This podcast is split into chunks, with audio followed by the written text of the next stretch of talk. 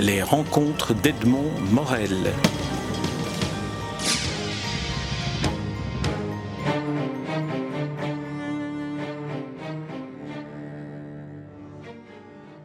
Éric Brognier, nous nous rencontrons à l'occasion de la publication au Taillis-Pré de votre dernier recueil de poèmes en date, à la table de Sade.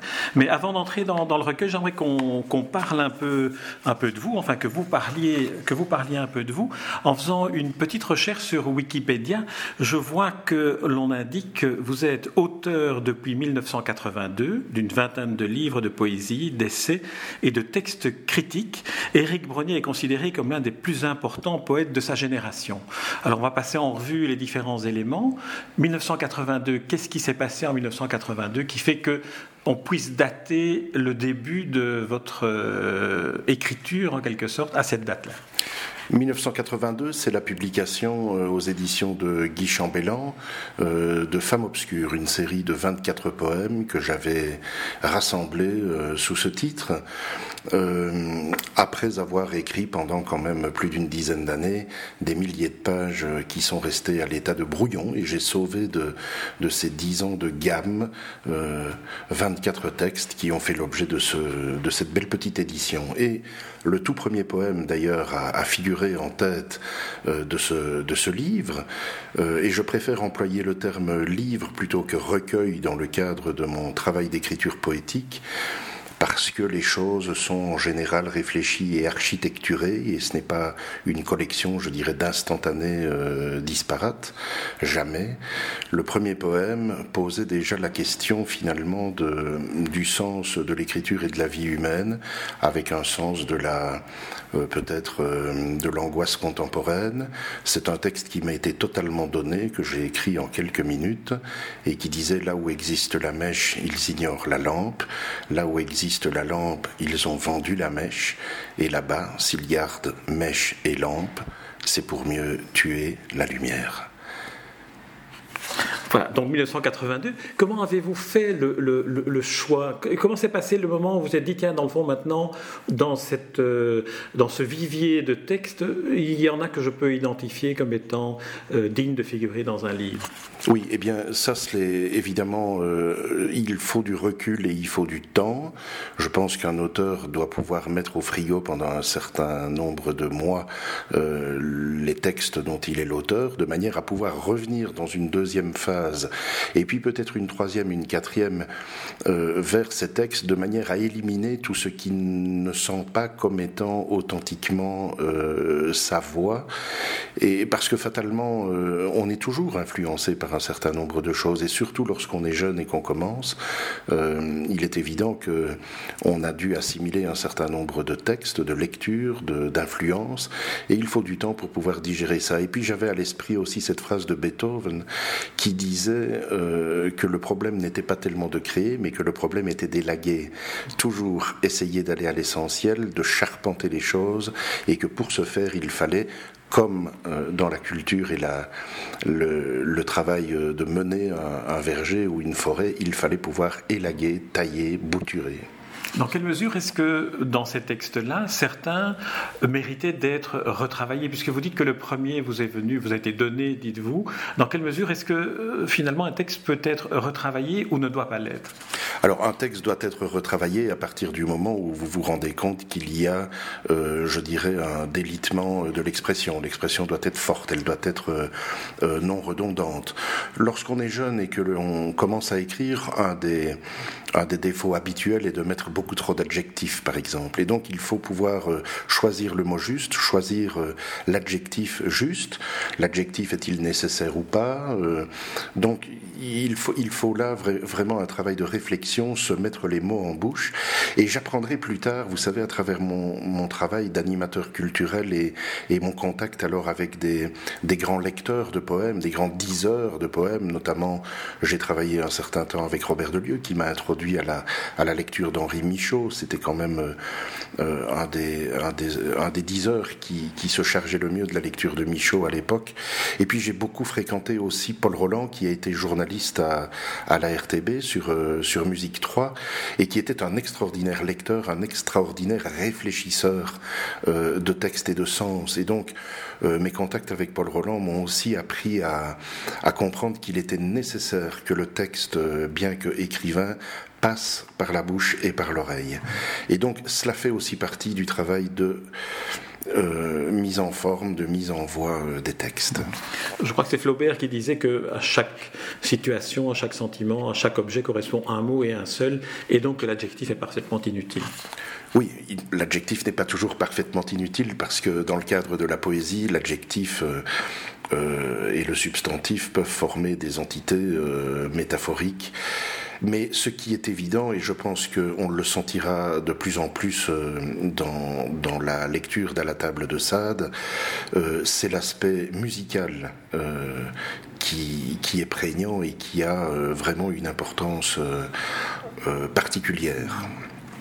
Alors, euh, avant, d'arriver à, la table de ça, peut-être euh, continuer cette lecture où l'on indique que vous partagez votre travail entre poésie, essai et texte critique. Dans quelle mesure est-ce que le, les, trois éléments se, se nourrissent l'un de l'autre ou ne se nourrissent pas l'un de l'autre? Oui, mais on sait depuis Baudelaire, qui est tout de même un des, un des grands auteurs de la modernité en Europe, euh, on sait depuis Baudelaire quelle est l'importance du regard critique. Hein. Il l'a fait à travers à travers ses journaux, à travers ses, notations, à travers aussi tout son travail de critique euh, d'art. Et j'avais une tendresse particulière pour Diderot, auquel j'ai consacré euh, mon, mémoire de fin d'études euh, à Liège. Euh, Diderot, qui a aussi une œuvre considérable dans le domaine de la critique d'art et de, l'esthétique. Alors j'avais été intéressé à la fois par ma lecture de l'art romantique de Baudelaire et par la, lecture de Diderot auquel je me suis astreint en, fin de parcours scolaire. Et donc pour moi il était évident que un, écrivain, avant d'être écrivain, est d'abord et avant tout un lecteur. Ça c'est une chose évidente. Ensuite, de lecteur, il faut passer à, lecteur euh, distancié, si je puis dire, donc au rôle de critique. Quelqu'un qui est capable de mettre en perspective un certain nombre de, notations, de relevés qu'il a pu opérer au sein de, l'œuvre et aussi de mettre en relation des œuvres euh, les unes avec les autres, donc de faire au fond du comparatisme. C'est très très important d'avoir une approche euh, en littérature qui soit comparatiste plutôt que purement linéaire, si je puis dire, ou historique. Et donc, euh, voilà, pour moi des, leçons, si vous voulez, grâce à, à, certaines rencontres, grâce à certains enseignants, grâce à, à, des personnes qui sont devenues des amis depuis et qui m'ont sensibilisé aussi à cette approche-là. Donc voilà, au point, au point de, de, lecture, critique euh, et puis l'écriture, tout ça euh, euh, se fond dans, dans ce qui va devenir au fond une recherche de sens, hein, qui est la, la, recherche que chaque être humain à un moment donné prend à son compte. Voilà, c'est s'éveiller à la conscience, c'est devenir adulte, c'est devenir mature, je dirais, que, d'opérer ce transfert. Alors, euh, je continue la lecture. Considéré comme l'un des plus importants poètes de sa génération. Là, on a l'adjectif important et on a le substantif génération. C'est quoi pour vous être un poète important? Oh, écoutez, ce n'est pas moi qui le dis, simplement je fais partie d'une génération dont Liliane Wouters, avec un peu d'humour à l'époque, avait indiqué qu'elle était celle de l'exposition universelle de Bruxelles. Parce que, parce que au fond, euh, génération euh, des quinquas, euh, hein, milieu de, de, cinquantaine, je suis né au milieu des années 50, à huit jours près de la catastrophe du bois du casier d'ailleurs. Et euh, bon, Liliane avait donc euh, appelé ma génération la génération Expo, d'ailleurs qui va d'auteurs nés à la fin des années 40 comme euh, ou début des années 50 comme Jean-Luc Gauthier qui a dirigé le journal des poètes et qui et qui fut un, très bon exégète d'Albert Ekpars, à, à Carole Logiste hein, qui est né en 64. Donc c'est une génération sur une quinzaine d'années, je dirais, et euh, bah, important, ça ce n'est pas moi qui le dis, mais euh, je pense que ce qui importe en littérature, en art, soit on a affaire à des génies qui sont des météores fulgurants, comme Lautréamont ou Rimbaud, quand on n'est pas une étoile filante de cette qualité-là, il faut de la constance, il faut de la persévérance. Je pense que je suis dans cette optique euh, d'avoir euh, pendant des décennies consacré ma vie à ce travail avec, avec le plus de cœur possible. Euh, ma question sur l'importance venait aussi, enfin, toucher aussi à quelle est la part que la poésie, quelle est la part qu'un poète dans la ville joue aujourd'hui Est-ce qu'il y a encore une place qui, qui lui est réservée? Est-ce qu'il y a une place qui devrait lui être euh, réservée? Et, là, c'est aussi à vous, en tant qu'animateur de la Maison de la Poésie, là, qui est le deuxième volet, disons, de votre euh, activité, que, que je m'adresse à vous. Oui, alors, de ce point de vue-là, j'ai effectivement euh, deux deux réponses à apporter à votre question parce qu'il me semble qu'il y a deux volets. L'activité d'animateur culturel ou de passeur, qui est d'ailleurs aussi celle du directeur d'une revue littéraire, qui peut être celle qui est évidemment celle d'un éditeur aussi, ou d'un directeur de collection, bref, toute personne qui s'engage à diffuser des textes, que ce soit par la voie imprimée, que ce soit par la voie numérique ou que ce soit par, par la voie des conférences, des animations et de l'invitation à, à ouvrir des débats, organiser des colloques, etc. Tout ce travail d'édition, euh, j'y ai trouvé, si vous voulez, de, l'utilité à travers l'exemple de, deux figures. La première de celles-ci, c'était Max-Paul Fouché, qui est un auteur trop oublié maintenant, mais qui a eu un rôle considérable pendant la guerre, notamment autour de son travail avec la revue Fontaine, qui fut une des grandes revues de la résistance intellectuelle euh, pendant la guerre de 40. Euh, j'ai eu la chance de rencontrer des personnes qui le connaissaient, qui l'avaient connu euh, sous divers angles d'ailleurs, et puis euh, d'accéder à un certain nombre d'archives. J'y ai consacré un travail.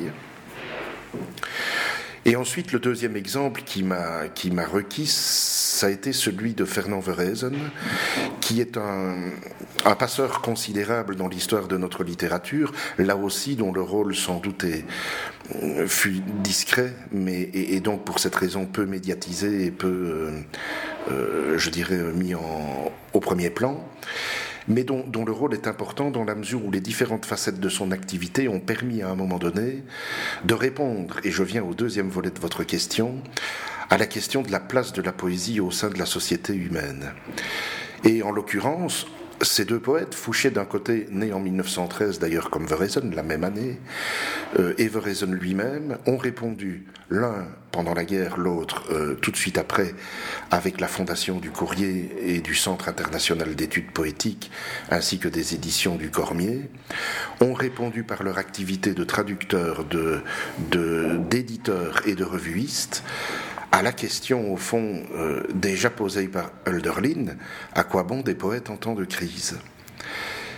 Et chez Verhezen, en tout cas dans ses propositions, les textes critiques euh, et ses, travaux sur la traduction, la réponse à cette question, c'est parce que le poème est toujours un objet, au fond, qui ne peut exister, vivre, sans la rencontre de plusieurs euh, identités, sans, la rencontre d'au moins deux, deux regards, deux voix, tout comme le traducteur doit reconnaître dans le travail à accomplir, dans l'œuvre à traduire, euh, non seulement la parole étrangère de l'autre, mais sa propre étrangéité, comme il le dit, à la suite de Blanchot d'ailleurs. Et d'autre part, le poème est incontestablement, de par cette dimension de rencontre d'un autre, euh, un appel à, à partager quelque chose qui est de l'ordre du vivant, si vous voulez. Le poème n'est jamais un objet clos sur lui-même, le poème est toujours dans une possibilité de lecture autre, donc de rencontre, à l'instar de la vie qui est faite de ce que l'on n'attend pas, mais c'est ce qui nous permet de bouger et d'être, d'être nous-mêmes. Alors Fernand Verhezen que vous citiez est effectivement le, créateur des éditions Le Cormier. Et euh, Fernand Verezen, dont, vous parliez, est effectivement le, fondateur des éditions Le Cormier, qui est une des maisons d'édition les plus significatives en matière de, publication de poèmes en, Belgique francophone. Vous lui avez succédé à, l'Académie. Est-ce que il y a dans cette succession une forme de, filiation aussi de style, de, genre, d'implication dans la poésie, dans la cité? Euh, écoutez, sur le plan de, de la succession, on ne peut pas dire que je me situe dans un type d'écriture qui soit comparable à celle que Fernand a pratiquée à travers ses différents livres. Par contre, ce que je reconnais dans ses livres, c'est, euh, comme chez Duboucher par exemple, euh, une, phénoménologie de l'écriture chez lui qui est très prégnante et une grande architecturation de chaque volume. Les, les différents livres de Verezen ne sont pas non plus des recueils, ce sont des œuvres qui sont architecturées et dont d'ailleurs la publication, euh, œuvre après œuvre, dénote d'un parcours qui est lui-même euh, réfléchi et une œuvre à part entière. Euh, je dirais que vis-à-vis de Fernand Verezen, et avec toute l'immense respect et admiration que j'ai pour son travail et surtout sa, pensée poétique, qui a permis à un moment donné, je crois, important dans l'histoire de nos lettres, de refonder une possibilité de poésie moderne, là où à son époque, le courant euh, dominant était celui, je dirais, du néoclassicisme. Euh, de même que sa pensée poétique qui a permis de rebaliser un certain nombre d'enjeux après l'impensable d'Auschwitz et de la Shoah, ce travail-là de refondation accompli par Vereson dans les différentes facettes de ses activités, de traducteur, de revuiste, d'animateur dans centre de recherche, mais aussi de penseur à travers un certain nombre de grands textes fondateurs comme Le déclin des absolus ou Sciences, mathématiques et poésie, et puis son travail de réflexion à partir de l'œuvre de penseurs euh, importants de notre euh, culture, comme par exemple Maurice Blanchot, comme euh, Peter Sloterdijk de l'école de, Francfort, comme euh, euh, sa réflexion à partir de la phénoménologie de Merleau-Ponty, sont des, éléments essentiels qui, pour un, jeune poète, ne peuvent pas être passés sous silence. Mais je ne me situe pas comme un épigone 2, ou je ne me situe pas comme pratiquant un type d'écriture comparable à la sienne. C'est différent. Je pense que ce qui peut éventuellement, et avec toutes les précautions et les différences qu'il faut pouvoir mettre euh, entre sa personnalité qui est immense et la mienne qui est beaucoup plus modeste, c'est que d'une part, nous avons sans doute éprouvé tous les deux le besoin de ne pas nous limiter à une action d'écriture personnelle, mais qu'elle a été complétée par un vrai travail et une vraie volonté de nous engager au service de la poésie et de donner voix à des œuvres ou à des hommes euh, dont le travail nous, semblait devoir être partagé, ouvert vers autrui. Et puis le, travail de réflexion sur la poésie aussi, et là aussi je le dis avec toute la modestie qui, m'est absolument indispensable, euh, on ne peut pas me comparer au point de vue de la, de la pensée poétique à, un personnage tel que Fernand, qui est immense, mais euh, je pense que la réflexion critique fait aussi partie de notre champ euh, et de notre conscience, si vous voulez, euh, poétique. Alors vous avez un point commun avec lui, en tout cas, c'est que vous êtes vous aussi éditeur, et euh, la Maison de la Poésie édite des vous avez l'air dubitatif, donc je, me demande une, si une revue. Euh, voilà, vous, éditez, vous éditez une revue, vous éditez une revue euh, de poésie, donc vous êtes amené à sélectionner, à choisir parmi la, production poétique actuelle des, des, textes à rendre publics. De, quelle manière est-ce que ce, ce choix s'effectue? Oui, alors la revue a, connu, euh, si vous voulez, elle a été créée en 87-88 et jusqu'en 2000, elle a connu euh, une publication semestrielle à laquelle s'est ajoutée la, publication d'anthologies de poésie euh, européenne. Donc là, les choix, bah, ce sont des choix qui ont été opérés avec l'ensemble des collaborateurs c'est-à-dire qu'il y avait une continuité entre le travail de réflexion à travers les rencontres littéraires et les colloques que nous avons organisés à Namur pendant ces années-là, et le résultat qui était la publication des textes, euh, d'ailleurs beaucoup plus souvent de, réflexions critiques que de poésie au sens strict. Quant aux anthologies de poésie européenne, elles ont été euh, élaborées par des spécialistes euh, de la question dans les différentes régions ou pays concernés et des traducteurs ad hoc. Actuellement, nous ne publions plus sous forme papier, mais sous forme numérique parce que ça coûte beaucoup moins cher et que cela permet aussi d'être plus réactif euh, par rapport à un certain nombre de contraintes, mais il est vrai qu'on a publié récemment, euh, dans la continuité d'un travail qui avait été fait sur la poésie tchèque, par exemple, euh, avec Petr Kral, nous avons publié une anthologie de poètes tchèques de la dernière génération, les années 90 à, 2000-2010. Nous avons publié une magnifique moisson de poètes de République démocratique du Congo avec des écritures vraiment exceptionnelles et, trop peu connues ici, etc., etc. Le choix des, textes se fait toujours si ce sont des poèmes en fonction euh, d'une thématique et de ce que je perçois euh, dans, dans les écritures, il faut que le texte tienne et il faut qu'il ait du sens et que l'on y discerne une vraie euh, nécessité, si vous voulez. Il y a des écritures qui sont trop ténues parce que peut-être euh, pas suffisamment nécessaire ou un peu artificiel. Et puis il y en a qui sont sans talent et sans intérêt aussi, malheureusement, il faut le dire. Donc euh, il y a vraiment un choix qui s'opère je dirais, euh, c'est un peu un regard, c'est l'expérience, c'est le tour de main, c'est difficile à expliquer. Alors, euh, on va en venir maintenant à la table de, de Sade que, que, vous publiez dans le Taillis Pré. Alors, la collection dans laquelle ce, livre, puisqu'on ne peut plus parler de recueil, est publié, est une collection qui s'appelle Érotique, mais c'est une collection dont vous êtes en quelque sorte le, le, principal, disons, décideur.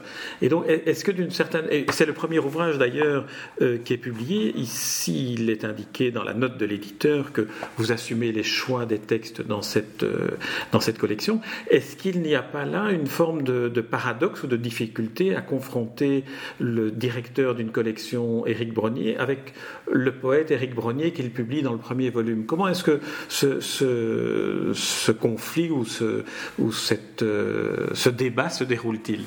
À vrai dire, il n'y a pas eu de, véritablement de conflit ou de débat. J'ai travaillé depuis une dizaine d'années sur des textes euh, dont l'écriture était motivée par une réflexion qui m'avait été inspirée par Paul Nouget. Vous savez, euh, dans, ses écrits euh, critiques, Nouget parle à un moment donné de la difficulté pour la littérature d'aborder le domaine de l'érotisme du point de vue du langage, parce que, dit-il, soit on tombe dans la platitude et la pornographie habituelle au genre, alors là on navigue dans l'argot, on navigue dans un certain nombre de, je dirais, de langage presque attendu et, typique du genre, ou alors on peut tomber aussi dans une espèce d'édulcoration, euh, parce qu'on n'ose pas, on n'ose pas utiliser la langue verte ou crue et on tombe dans une espèce d'édulcoration. Et donc Nouget se posait la question comment parler des rapports amoureux, comment peut-on parler du désir, comment peut-on parler du sexe, comment peut-on parler euh, de l'amour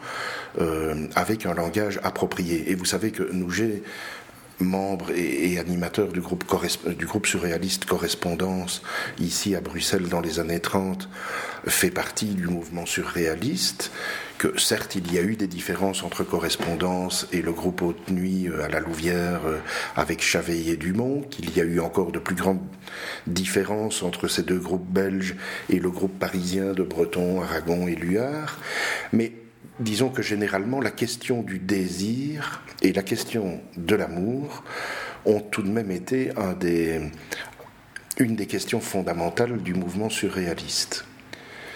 Euh, donc, à partir de cette question posée par Nouget, je me suis dit, oui, comment aborder le sentiment amoureux, comment aborder la mécanique du désir, la mécanique érotique déjà dont parlait Rimbaud dans les Illuminations, euh, comment l'aborder avec un langage qu'il faudrait pouvoir trouver pour être juste.